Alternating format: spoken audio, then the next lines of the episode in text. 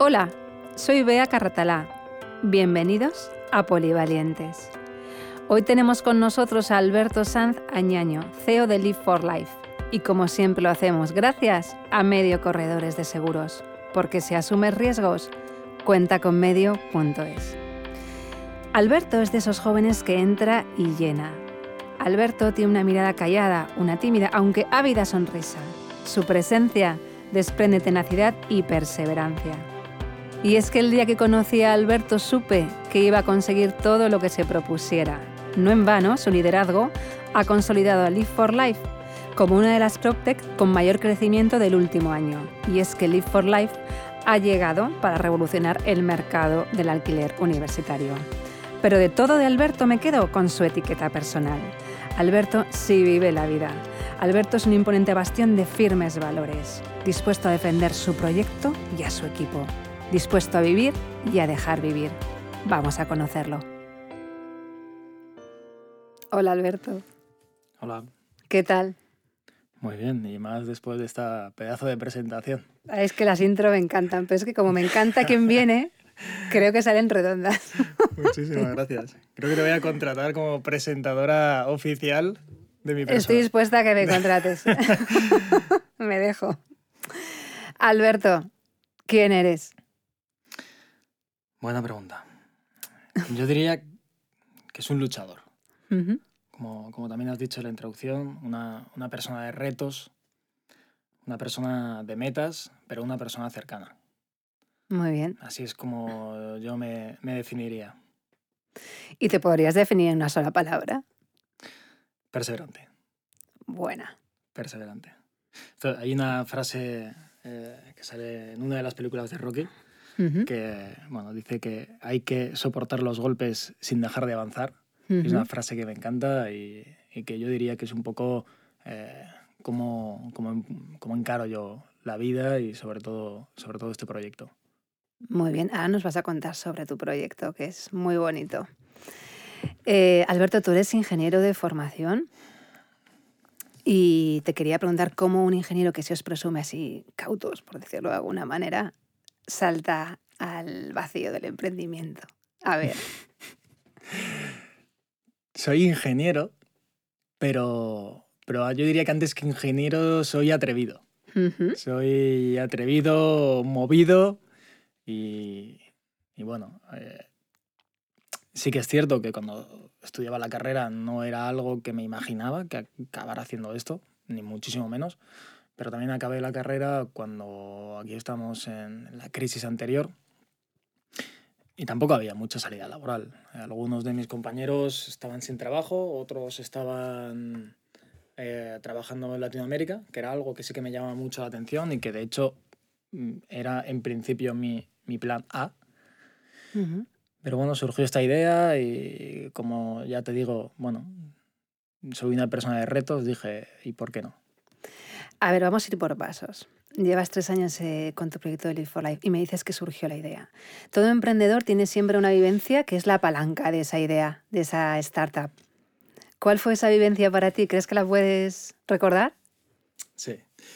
A ver, esto empezó todo cuando en 2008 eh, terminamos bachiller eh, mis compañeros y yo y vinimos a, a Valencia a estudiar.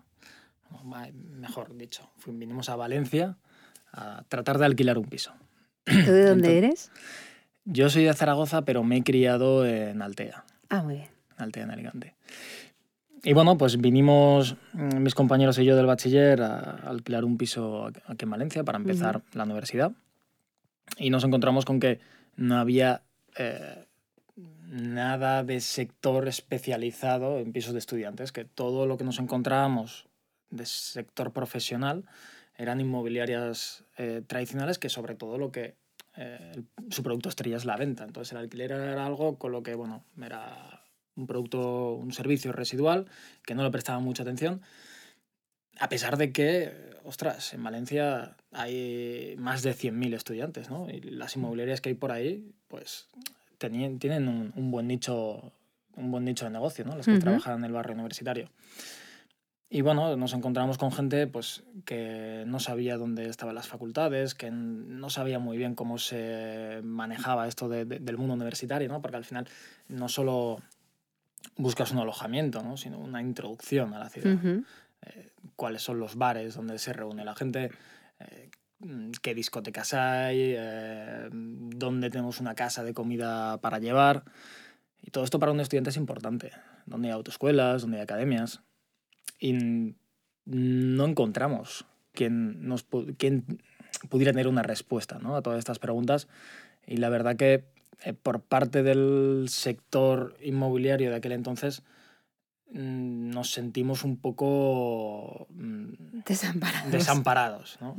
solo, quería, solo tenían el piso y, y ya está. Y de hecho tampoco sabían muy bien si estaba cerca de tu facultad o no. Entonces, ahí fue un poco, dijimos, ostras, eh, no se nos ocurrió la idea, no, no, dijimos, oye, aquí hay que montar un negocio acerca de esto, porque nosotros teníamos la cabeza en empezar la carrera y todo se ha dicho, en divertirnos, en disfrutar de la experiencia, porque como ya te digo, es una persona movida.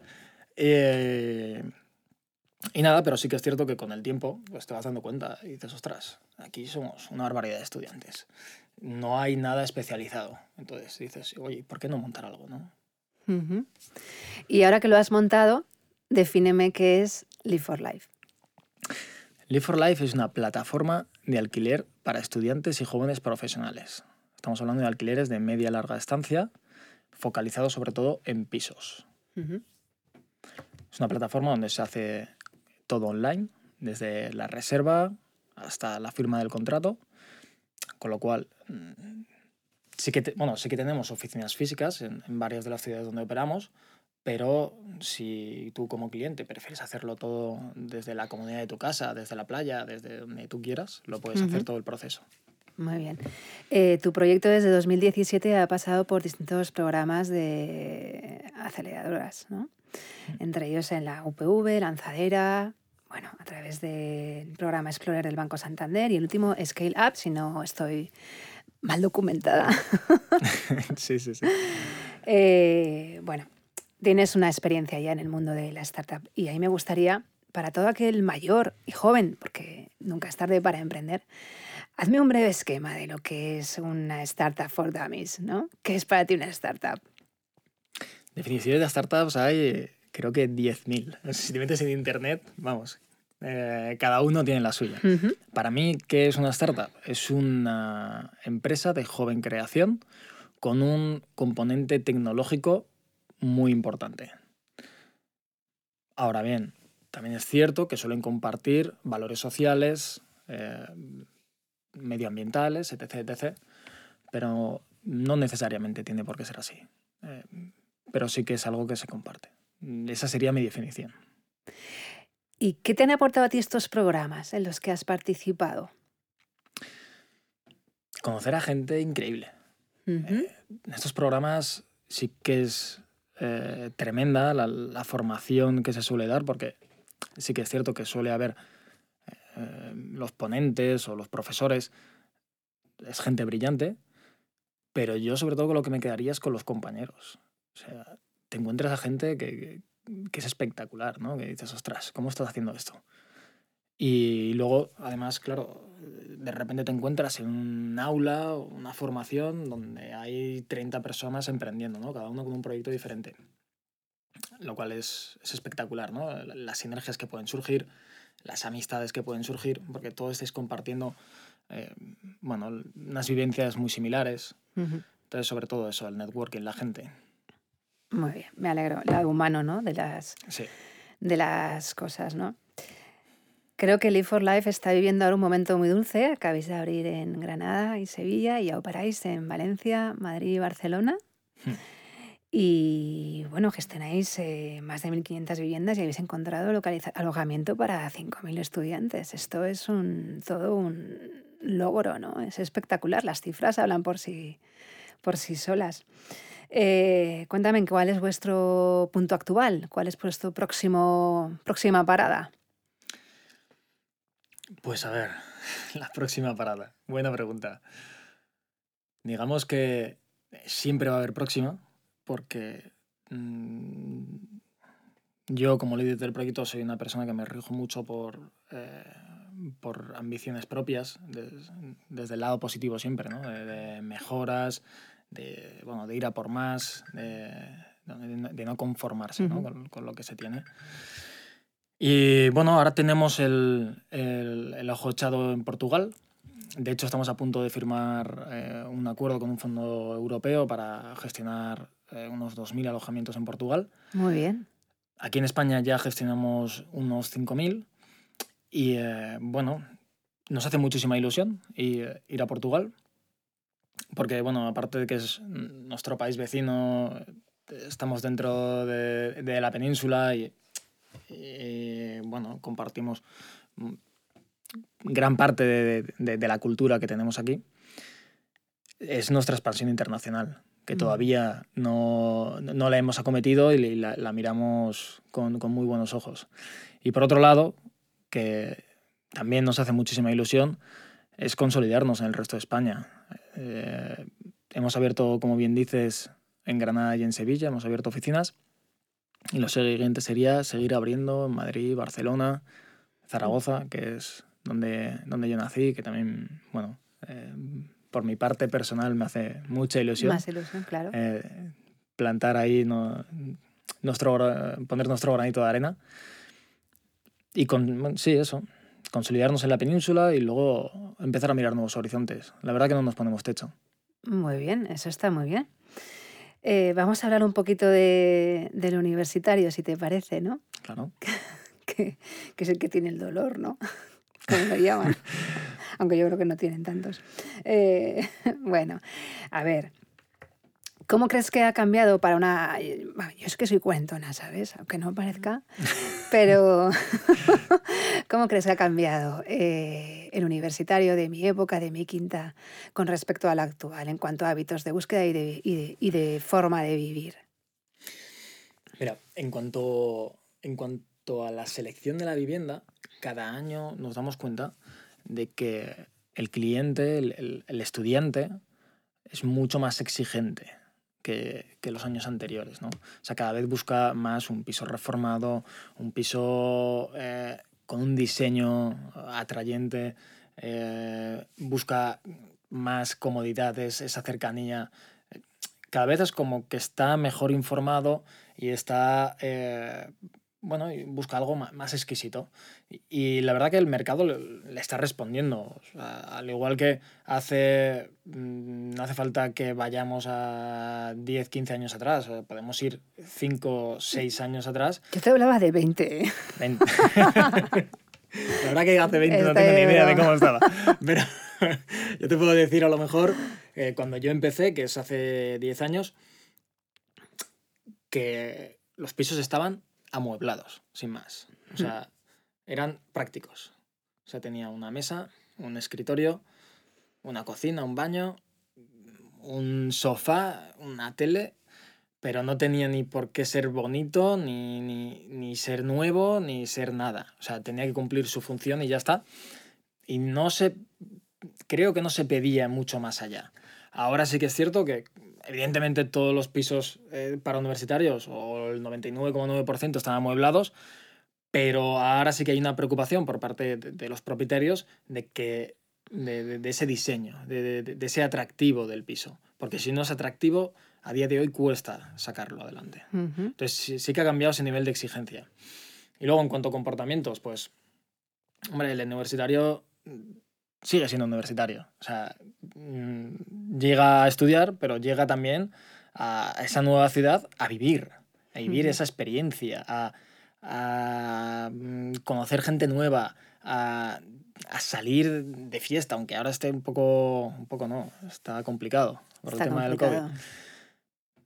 Pero bueno, siguen estando los bares, sigue, sigue estando las zonas universitarias donde se reúne mucha gente, siguen estando los gimnasios al final el, el, estudiar es mucho más ¿no? que una carrera. El estudiar es, es también eh, sacarse un idioma extranjero, es sacarse el carnet de conducir, es aprender a vivir por tu cuenta. Son muchas cosas. Aparte de, de, de lo académico, te formas como persona. Y, y yo creo que, que, esa ilusión, esa, esa ilusión que perdura eh, en el sector universitario está, es la que está moviendo todo, todo lo relacionado con la universidad ahora mismo. O sea, porque siendo objetivos, dices, ostras, casi todas las clases, muchas de las clases están haciendo online, con lo cual podrían, hacer, podrían estar en la universidad desde sus pueblos. Eh, es posible que nos vuelvan a confinar, es posible que cierren las aulas como ya lo hicieron. Y aún así, estamos hablando de que el 85% aproximadamente de los estudiantes que precisaban, o de normal precisaban esa movilidad, han elegido esa movilidad. O sea que al final lo objetivo no ha pesado tanto como lo subjetivo, ¿no? La, ilusión ha podido ese movimiento de personas. Y hablando de subjetivo, vosotros gestionáis a diario eh, multiculturalidad, multiprocedencia. Sí. Y además doy fe de ello. Eh, ¿Cómo lo hacéis? Porque, y más ahora que os vais a internacionalizar, aunque yo creo que vuestro día a día es internacional. Sí. ¿Y cómo lo hacéis? Porque eso es muy divertido. Pero es también complicado. La verdad que poco a poco vas conociendo los entresijos de cada cultura y, poco a poco eh, empieza a ser más, mm, bueno, más familiar, ¿no? Ciertos tipos de comportamientos. ¿Cómo lidiamos con ello? Tratando también de que nuestro propio equipo sea lo más multicultural posible. Para nosotros el hecho de que alguien sea de algún sitio donde todavía a lo mejor no tenemos mucha experiencia, por ejemplo Europa del Este o eh, no sé, incluso mm, si viniera alguna persona asiática, hemos tenido también gente de Estados Unidos, para nosotros es un valor, para nosotros es algo que nos suma.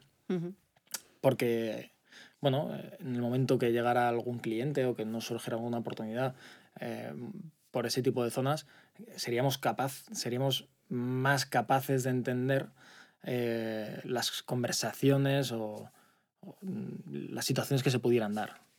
Al final es muy importante que si tú tienes un proyecto que por sí es multicultural, que el equipo también tenga que serlo. Y hablando del cliente y del estudiante, porque creo que tenéis dos clientes al final. Eh, bueno, yo no soy muy eh, técnica en estos temas, ¿eh? pero bueno, así que perdóname si no tengo mucha terminología. Pero, ¿cómo definís el Customer Journey? ¿Cómo, ¿Por qué os eligen? ¿Cómo lo habéis definido para, para, para que os elijan? Hmm. A ver, yo creo que nos eligen por la facilidad, la eficacia y la seguridad para ambas partes. ¿no? Cuando te refieres a los clientes, tenemos por un lado a los inquilinos, a los estudiantes, y por otro lado a los propietarios. Em, el inquilino, cuando quiere reservar un piso, la manera más sencilla de la, vamos, que, de, la que puede hacerlo es se mete en nuestra página web, que habrá llegado por redes sociales, por boca oído, por el canal que sea. Selecciona la ciudad a la que se va a desplazar, selecciona las fechas que le interesaría alquilar una vivienda. Le saldrán cientos de opciones, eh, donde en todas ellas tendrás un vídeo, tendrás fotos. Eh, estamos intentando que todas sean profesionales, aunque aún no lo hemos conseguido. Eliges la que más te gusta, reservas, haces el pago a través de la plataforma y una vez ya está hecha la reserva, confirmamos con el propietario de dicha reserva y nosotros guiamos tanto a inquilino como propietario para para la firma del contrato y la instalación de este inquilino en la vivienda. O sea, digamos que de principio a fin nosotros estamos cogiendo al cliente de la mano hasta que entra en el piso. Una vez entra en el piso, nosotros le damos asesoramiento durante todo lo que dure su estancia, pero ya le dejamos que la relación ya sea directa con el propietario. Entiendo. Pero bueno, no dejáis de acompañarlos ni, ni, de asistirlos. O sea que es un servicio global y continuo, ¿no? Nosotros estamos todo el día al teléfono. No hacéis. todo el día. todo el día solucionando dudas, asesorando en todo tipo de mm, cosas, de las más variopintas que te puedas imaginar que pueda suceder en un piso de alquiler. Hemos lidiado con todas ellas. Eh, y nada, y bueno, y... Tendréis anécdotas y, y, encantados eh, de hacerlo. Tendréis miles de anécdotas, ¿no? Sí, la verdad que mm, pueden, pueden haber anécdotas interesantes, sí. ¿Hay alguna que se pueda contar o así divertida? Mm, bueno, pues. A ver. nos encontramos de vez en cuando con propietarios que una vez, bueno, que nos dicen, oye, mira que mm, tengo, me, ha llamado el, inquilino que nos habéis metido y que dice que se le ha descolgado la, la, el mueble del baño. hay, los hay muebles de baño que tienen patas y otros que van en voladizo. Y casualmente todos los años un par o tres de muebles esos que están en voladizo se caen. Y dices, ostras, ¿y por qué se ha caído? ¿no? Y siempre es, no, se ha caído solo, tal. Y luego ya cuando hablas en confianza con los chicos, a lo mejor sin estar el propietario delante, te dicen, bueno, nada, es que salí de fiesta, conocí una chica, no sé qué, y yo, madre, bueno, no me cuentes no me no quiero entrar en detalles. Pero bueno, eso suele ser recurrente. Nosotros siempre recomendamos que cuanto más firmes sean las cosas, mucho mejor. Bueno, me alegro. Algún día publicáis el anecdotario y así nos, nos, nos, reímos, nos reímos todos. Ya más en serio, a ver, vivimos en la era del, del co-living, del co-todo, porque ahora es todo co. Es, mi, es mi percepción. Eh, es todo una experiencia compartida. Y yo quería preguntarte, ¿cuál es tu perspectiva para la evolución de los alojamientos de, de estudiantes? ¿Cómo crees que van a, que van a evolucionar? Súper interesante. Mira, para saber la evolución, muchas veces nosotros lo que hacemos es fijarnos en cómo lo están haciendo otras partes del mundo y, y pensamos, oye, ¿esto aquí encajaría o no? Mm. ¿no? Entonces, tengo, tengo un compañero, un, un amigo que, que, que, de hecho estuvo viviendo con, conmigo los primeros años que, que estuvimos aquí en Valencia estudiando, que bueno, lleva ya mucho tiempo en Bruselas. Y me contó que uno de, una, una de las habitaciones que, que, un año alquiló era en un edificio compartido. Entonces me llamó mucho la atención de, ostras, esto ya es, ya, ya no es un piso compartido, es un edificio compartido, ¿no? A lo mejor 16, 20, 20 personas, un edificio entero con habitaciones, uh -huh. zonas comunes abajo. Entonces, es algo que, que me comentó, aquí no había conocido algo similar, pero dijimos, ostras, ¿esto en España cuajaría? ¿Esto encajaría? Porque la verdad que a mí la idea me, me alucinó. Uh -huh. Dije, ostras, sin tener cuatro compañeros de piso hubiera tenido 20, hubiera sido brutal. Sí, o sea, ¿qué, ¿qué, podríamos haber hecho, no? Entonces, de ahí ha salido una serie de inversiones que no las hemos hecho nosotros, uh -huh. pero que sí que las estamos tutelando, eh, de gestión de edificios para estudiantes. Muy bien. Y de aquí hemos sacado una nueva vertical de Live for Life que se llama El Campus, uh -huh. que es un, una vertical, una marca eh, de gestión de edificios para estudiantes. No llega a ser una residencia, porque no tiene servicios de comida, no tiene servicios. Es, simplemente se alquilan la, las habitaciones con unas zonas comunes bonitas, atractivas, eh, donde la gente se pueda conocer. Y es como superlativar la, la experiencia de un piso compartido. Mm. Y la verdad que, bueno, hemos empezado ahora a hacerlo en, en Ontinyent, aquí al sí. lado. Y la verdad que fantástico. O sea, está teniendo muy buena acogida. Y es algo que queremos repetir. Y de hecho, mmm, vamos, es que la, la, marca esta del campus la sacamos hace escasas tres semanas. Mm, está teniendo muchas visitas, está yendo fantásticamente. Y creo que le espera un gran futuro. Yo también lo pienso, porque de hecho a nivel internacional hay varios operadores que lo hacen y creo que es una de las opciones, una opción muy válida, porque te integras totalmente en la vida universitaria, vives como quieres eh, y, te, y te autogestionas. Entonces, y, y, está muy bien. La verdad es que tienes tu independencia, tienes tu comunidad, es, es algo muy interesante, ¿sabes? A mí me lo parece. Es que... sí, sí, sí, sí, sí. Además hay muchas veces que... Eh, hay, la experiencia universitaria en un piso se puede ver perjudicada si a lo mejor tienes un vecino que está muy al tanto de si hace ruidos, si traes gente, y tal, y que también es, es parte de nuestro día a día, ¿no? de quejas de vecinos y demás. Y aquí estaríamos hablando de que tus vecinos son estudiantes, son tus mm. propios compañeros. Claro. Que también les pueden molestar, evidentemente, y sí, se pueden claro. quejar, pero seguramente el nivel de tolerancia es diferente. Y hay una autorregulación, ¿no? Claro, y hay una autorregulación. Y, y la comunidad, lo que tú has dicho, todo, la piña que se puede hacer. O sea, de repente llegas a un sitio nuevo y eh, en vez de tener tres compañeros de piso, tienes 20. Oh, eso es brutal. Uh -huh. Eso, o sea, cualquier plan que quieras hacer, siempre vas a tener a alguien. Siempre. Uh -huh.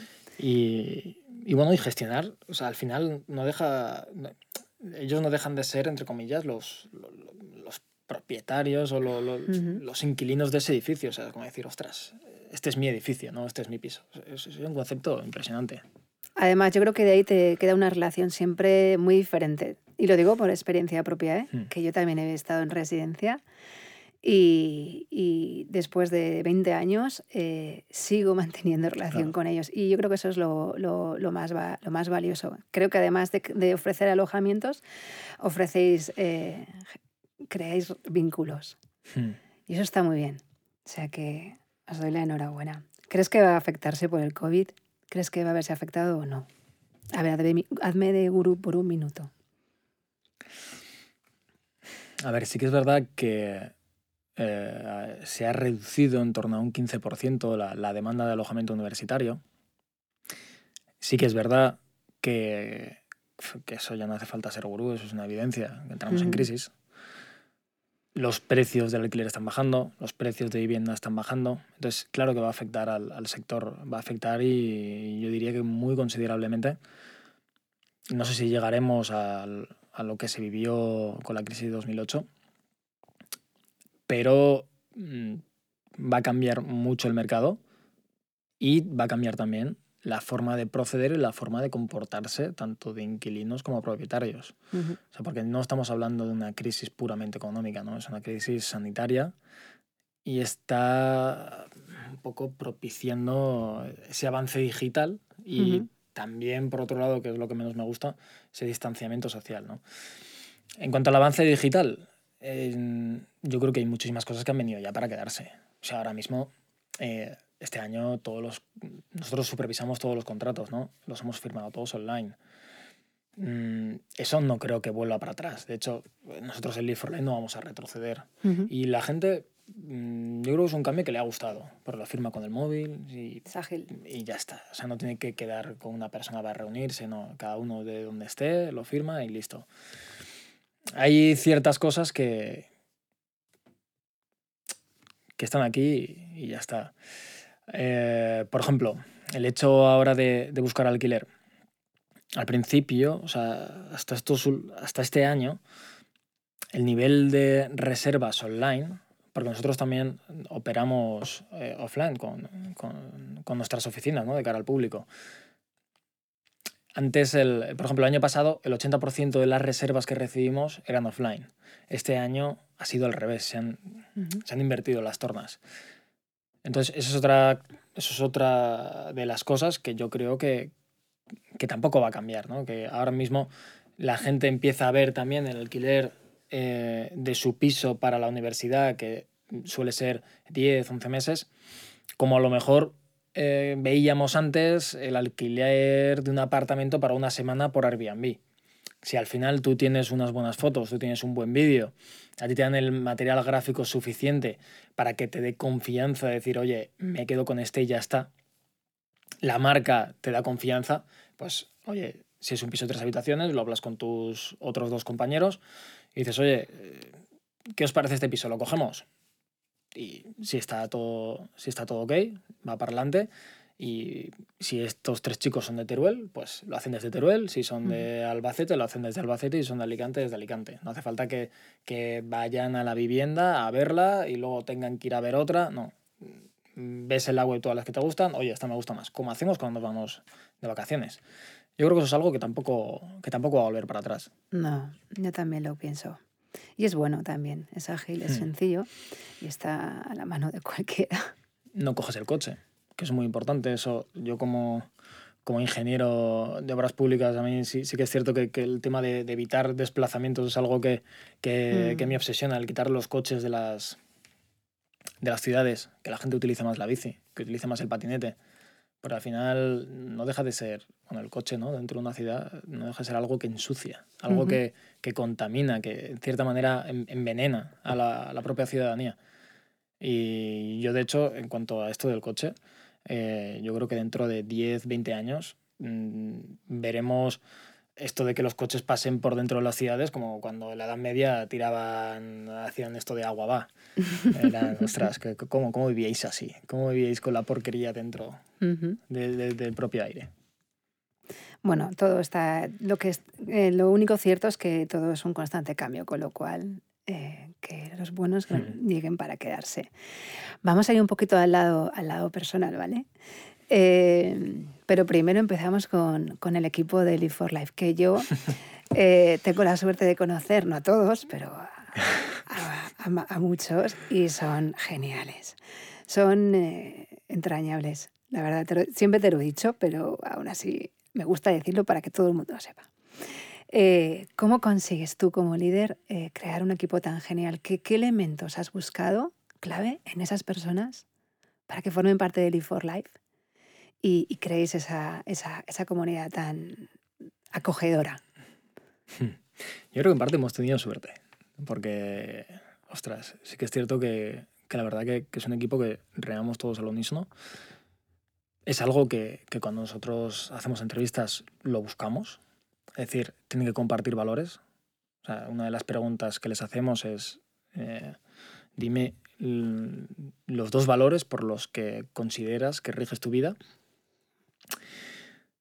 Y bueno, al final buscamos personas afines a nosotros, que sean complementarias, pero que sean afines. Y sobre todo, o sea, es que es súper importante, es que tienen, tú tienes que sentirte a gusto ¿no? con la persona con la que mm. trabajas.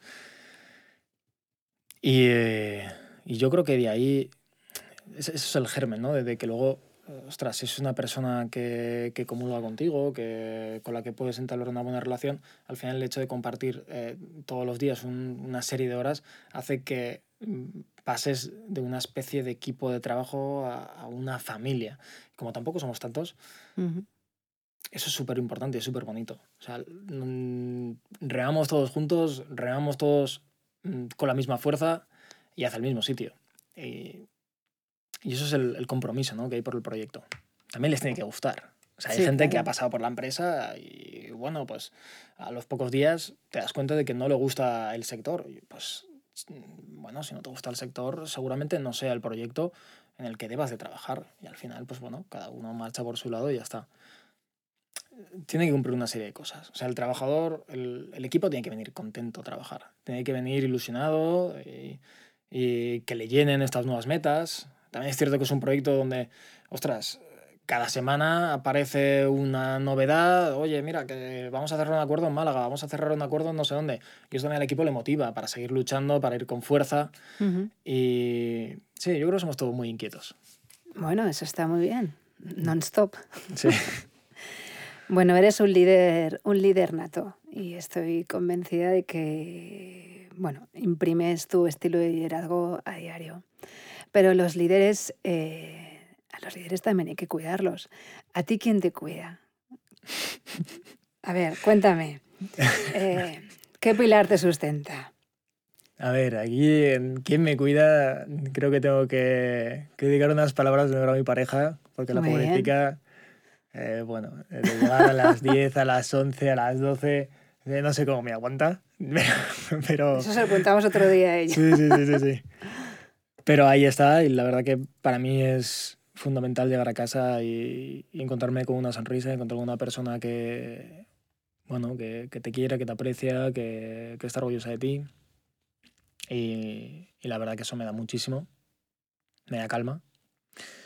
Y luego aparte, evidentemente, mi familia, con un apoyo incondicional, eh, mis amigos, y ahí cerraría, cerraría mi círculo. ¿No? o sea, la verdad que sí que antes era a lo mejor más, más movido, pero poco a poco, quiero que también por el proyecto cierro más el círculo de personas cercanas y dejo y sin querer voy dejando a, más gente fuera, pero bueno, supongo que a lo mejor es porque no son tan importantes para, para mí como, como a, lo, a, lo, mejor antes lo consideraba. Cada uno tiene su papel en la vida. Venga, ahora vamos a darle un poquito de alegría a la cosa. Cuéntame alguna... Tú es que pareces como muy implacable, ¿sabes? Entonces, yo quiero desmontar un poco esa imagen. Entonces, cuéntame, cuéntame una habilidad o una debilidad extraña, así, o algo gracioso tuyo, eso que, que solo sabes tú y tu pareja y que no y que ahora voy a saber yo y el resto. A ver, yo te puedo contar algo, pero que yo creo que todas las personas que, que me conocen eh, lo conocen también, ¿no? A ver, dime. Y es que yo tengo una distorsión temporal en mi cabeza. O sea, yo como soy, una soy- realidad cuántica, ¿no? No, hay espacio-tiempo. No, yo creo que es peor y, y- y más, eh, más de ir por casa. O sea, me cuesta mucho eh, gestionar los tiempos, pero una Ujú. barbaridad. Para mí es un mundo. O sea, no. Mm, soy de, de normal. es- Este problema me, me- me genera mucha impuntualidad, y, pero es que de verdad, para mí, mm, encajar mi agenda es. Es todo, es, todo una, es toda una odisea, po- porque no controlo los tiempos. Que no- o sea, y además es que, ostras, llevo mucho tiempo peleándome con esto y, y- y es complicado. Bueno, supongo que ese es el elemento que te... Yo creo que como la perfección no existe, tiene que estar ese elemento así un poco no negativo, pero no perfecto, que hace que todo, que todo encaje bien. Bueno, bien, no pasa nada. Todavía te queda tiempo para mejorarlo. exacto, exacto. Bueno, para terminar, nuestras tres preguntas de siempre. Eh, ¿Qué significan para ti estos tres binomios? Compromiso y esfuerzo. Yo creo que estos tienen que ir de la mano siempre y cuando eh, quieras sacar algo adelante. Vale. O sea, compromiso, o sea, si no estás comprometido con algo, olvídate y si no te esfuerzas, mm, olvídate por dos. Integridad y ética. También eh, de la mano.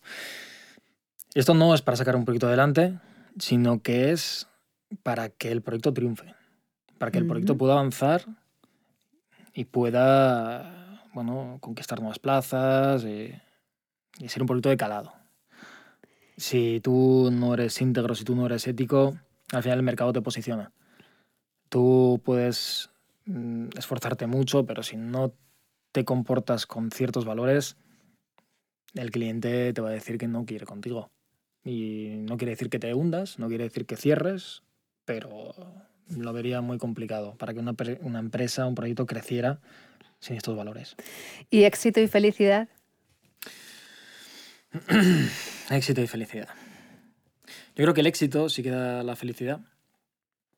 Cuando tú consigues algo importante, una meta que, que- que te has propuesto, ese día estás pletórico, ese día, como tú dices, te sientes implacable. Pero la felicidad no tiene por qué venir por, por éxitos. ¿no? La felicidad, yo creo que incluso de las de los sitios más bonitos donde se encuentra la felicidad es, es en, ¿cómo se dice? ¿no? En estas pequeñas cosas. Eh, es unas miradas, una sonrisa.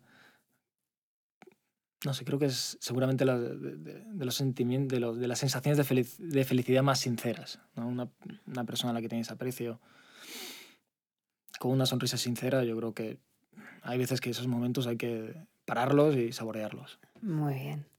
Y hablando de saborear, Live for Life, ¿qué es para ti vivir la vida? Y no me cantes a Marc Anthony, por favor. Buf, vivir la vida, pues no sabría muy bien qué decirte. Oh, Perdón, no porque no me guste Marc Anthony, ¿eh? que no lo voy a decir, pero no quería que sonara así. Eva, todo esto me, me gusta mucho Marc Anthony y bailar No, a mí me salsa, gusta todo. bachata. A mí me encanta, pero bueno, bien. Que ha parecido como que no me gustaba. Marc Anthony es, es- es una bestia. ¿Qué es para ti vivir la vida? Vivir la vida. Yo creo que para mí vivir la vida es ser feliz, ¿Mm? es, como ya he dicho, saborear esos pequeños momentos, encontrar momentos para ti, encontrar momentos con, con tus seres queridos, con tu familia, con tus amigos. Y, em, y vivir la vida también, para mí, es fijar unos objetivos. Creo que el fijar objetivos y luchar por ellos, a mí desde luego me llena. Muy bien. Mm, No sé, para mí es bonito. Pues me alegro de que te llene. Y además no me cabe duda de que tienes muchos y muchos también logrados. Algunos. Así que, Alberto, ha sido un placer, como siempre. darte las gracias por venir a Polivalientes. Me lo he pasado súper bien y me ha encantado, como siempre, pues conocer a alguien especial como tú. Gracias por venir a Polivalientes. Gracias a ti por invitarme. Venga, hasta la próxima. hasta la próxima. Hoy he confirmado en Alberto algo que le vi compartir no hace mucho en LinkedIn. Alberto, un apasionado de liderazgo, compartía una publicación de Juan Planes y apostillaba la filosofía de los grandes. Work hard, play hard. Y yo hoy confirmo que Alberto sí es uno de los grandes. Y además matizo, Alberto works hard, but lives harder. Ahí lo dejo. Gracias como siempre por acompañarnos, gracias como siempre por contar con nosotros. Cuento contigo para la próxima y tú cuenta con medio.es.